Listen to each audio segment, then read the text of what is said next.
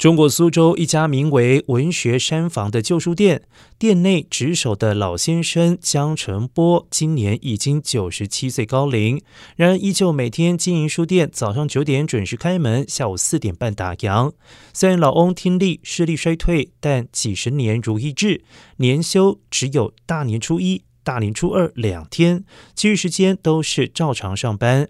文学山房虽然是一家旧书小店，但已经传承百年，是江澄波的祖父江信熙在一八九九年创立，成为清朝末年盛极一时的旧书店。